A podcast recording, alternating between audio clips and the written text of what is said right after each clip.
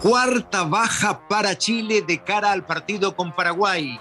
Nico Díaz no viajó, Arangui fuera, Pulgar también, pero la que más duele es la producida hace instantes, horas nada más. Mauricio Isla no pudo viajar por ser contacto estrecho.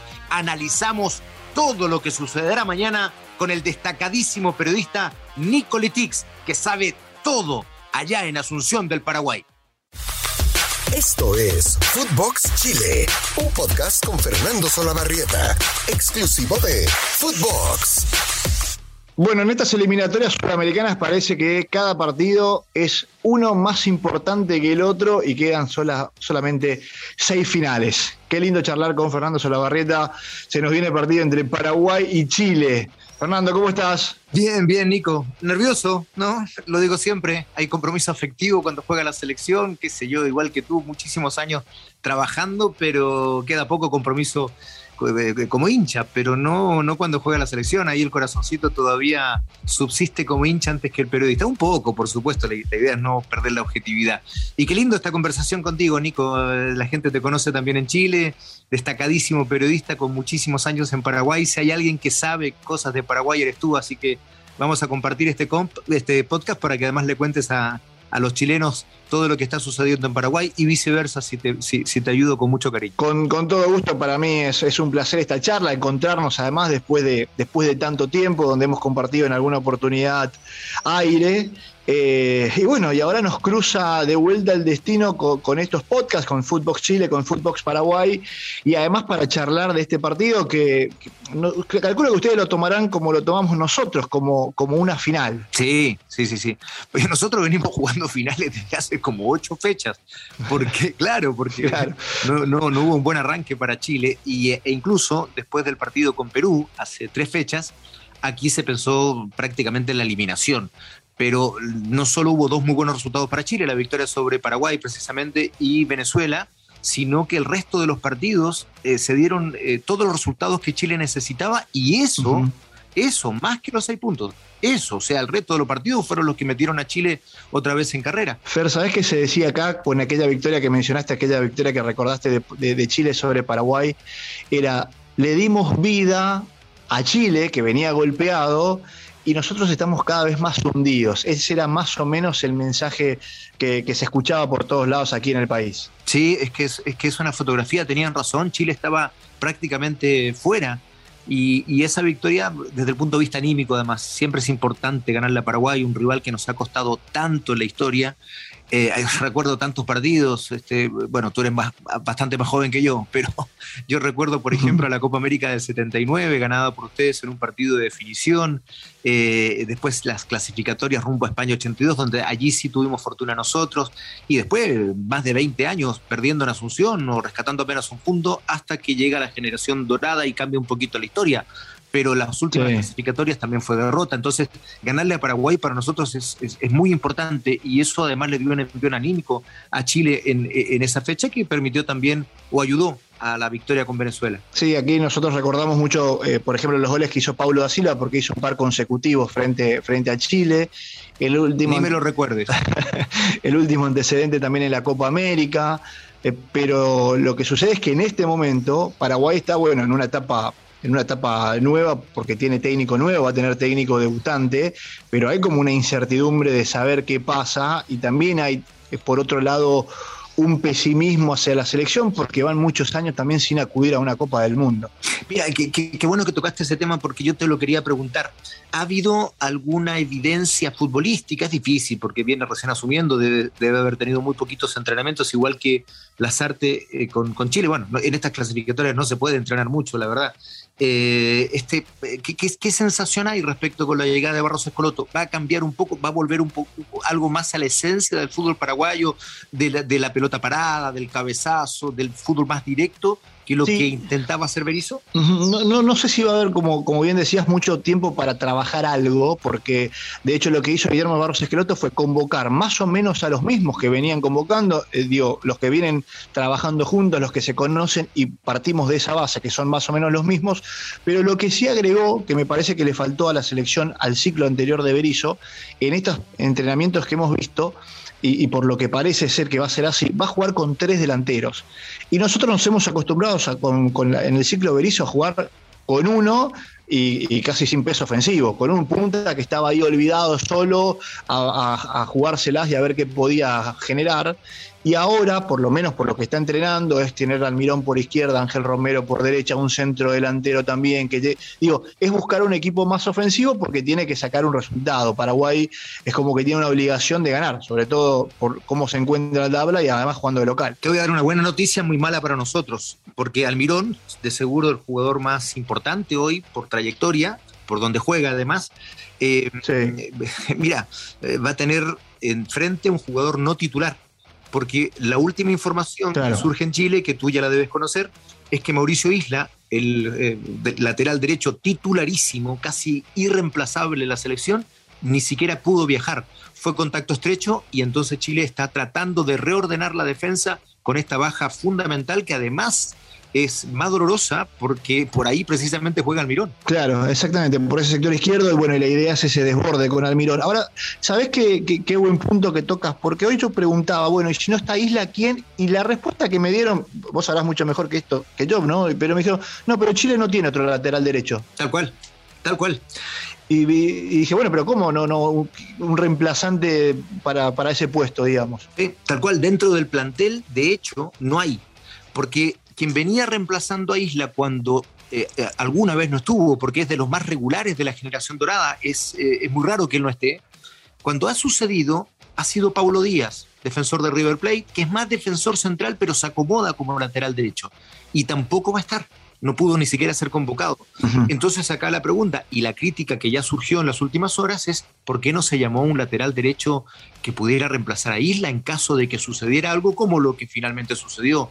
Y el nombre que surge es Oscar eh, Opaso, que es lateral derecho de Colo Colo, que estuvo, mm, qué sé yo, casi un año jugando poco y mal, y que ahora ha retomado su nivel con un Colo Colo puntero. Entonces, eh, parece, da la impresión que ese nombre faltó y que ese pudo haber sido el que mañana estuviese jugando como titular en Asunción. Como no va a estar eh, Nico, eh, de acuerdo a información que tú sabes que todos tenemos algún topo, como decimos, ¿no? que, eh, nos da info desde, dentro. La idea es, no tienen tan armando, van a decidir hoy día por la noche. Lo más probable es que un defensor central vaya hacia la derecha. Puede ser Pancho Sierra Alta, pero Pancho viene de casi un mes sin jugar porque estaba desgarrado. Entonces, eh, esa podría ser la alternativa, pero con, con, esa, con ese temor, ese riesgo. Bien, bien. Bueno, a, ver cómo, se, cómo, transcurren las cosas por ese lateral derecho de Chile, por esa zona ofensiva izquierda de, Paraguay. Aquí la duda pasaba en el centro atacante, si sería Tony Sanabria o será eh, Carlos González, más o menos por allí había una duda. Había también algunas dudas con relación a la mitad de la cancha, si Andrés Cubas o Morel, pero parece ser que Morel es el que tendrá allí un lugar. En la zona defensiva es donde no hay demasiadas dudas porque ha practicado desde que tomó Guillermo Barros Esqueloto el equipo. En estos días siempre ha sido la misma defensa. Este, las otras dudas las instalamos nosotros simplemente porque, porque sabemos de los cambios que va haciendo el entrenador en las, en las prácticas y en la defensa no ha tocado nada. Se han mantenido siempre en, todos los días con, la misma defensa, así que no habrá modificaciones. Esto es con Robert Roja, Gustavo Gómez, Junior Alonso y David Martínez. Y en el arco lo tenemos a Anthony Silva, que bueno, también es, es un intocable, así como bravo, supongo. Sí, sí, sí, claro que sí. Eh, o sea, bajas prácticamente Paraguay no tiene. No, no.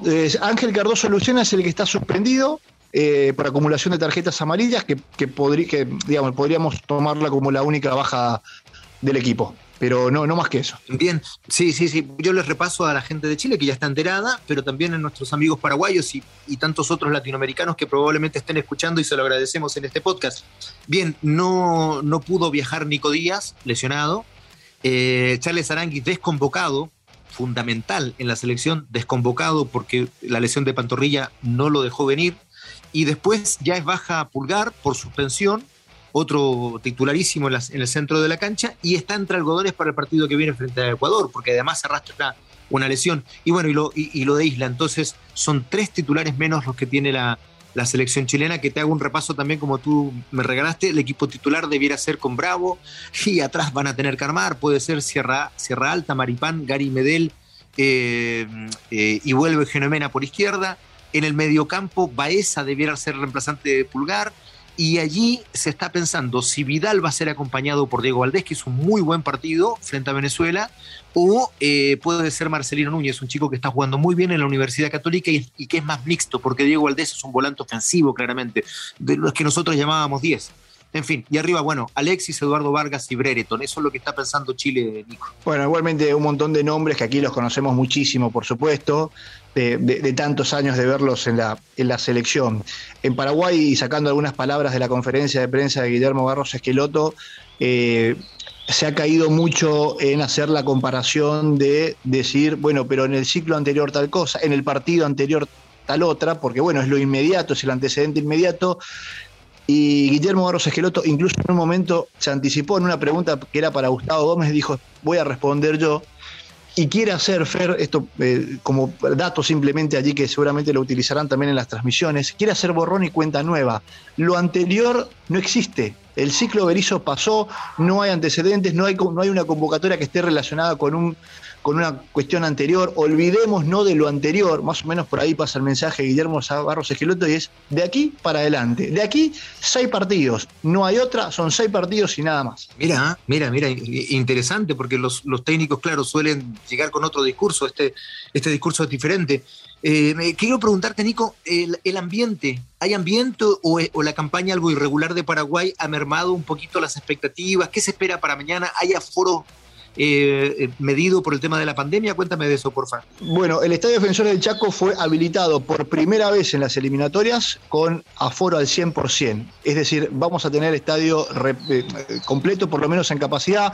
Todavía no están vendidas todas las entradas, pero sí eh, habrá la posibilidad de que el estadio, del estadio se llene porque están a la venta el 100% de las localidades. Esto me parece que también está relacionado de un modo con creo que puede estar relacionado con el nuevo cuerpo técnico, es decir, eh, que si es que se puede, hablemos con el ministerio y que vengan todos, porque necesitamos aliento, necesitamos el aliento del público. Y lo último en el país fue el partido de Argentina. Eh, con Argentina sí hubo, en ese momento en realidad era el 50%. Eh, creo que hubo más también, en realidad, pero, pero bueno, estaba también el atractivo Messi, que genera seguramente un atractivo en todo el mundo, y, y ha quedado gente afuera.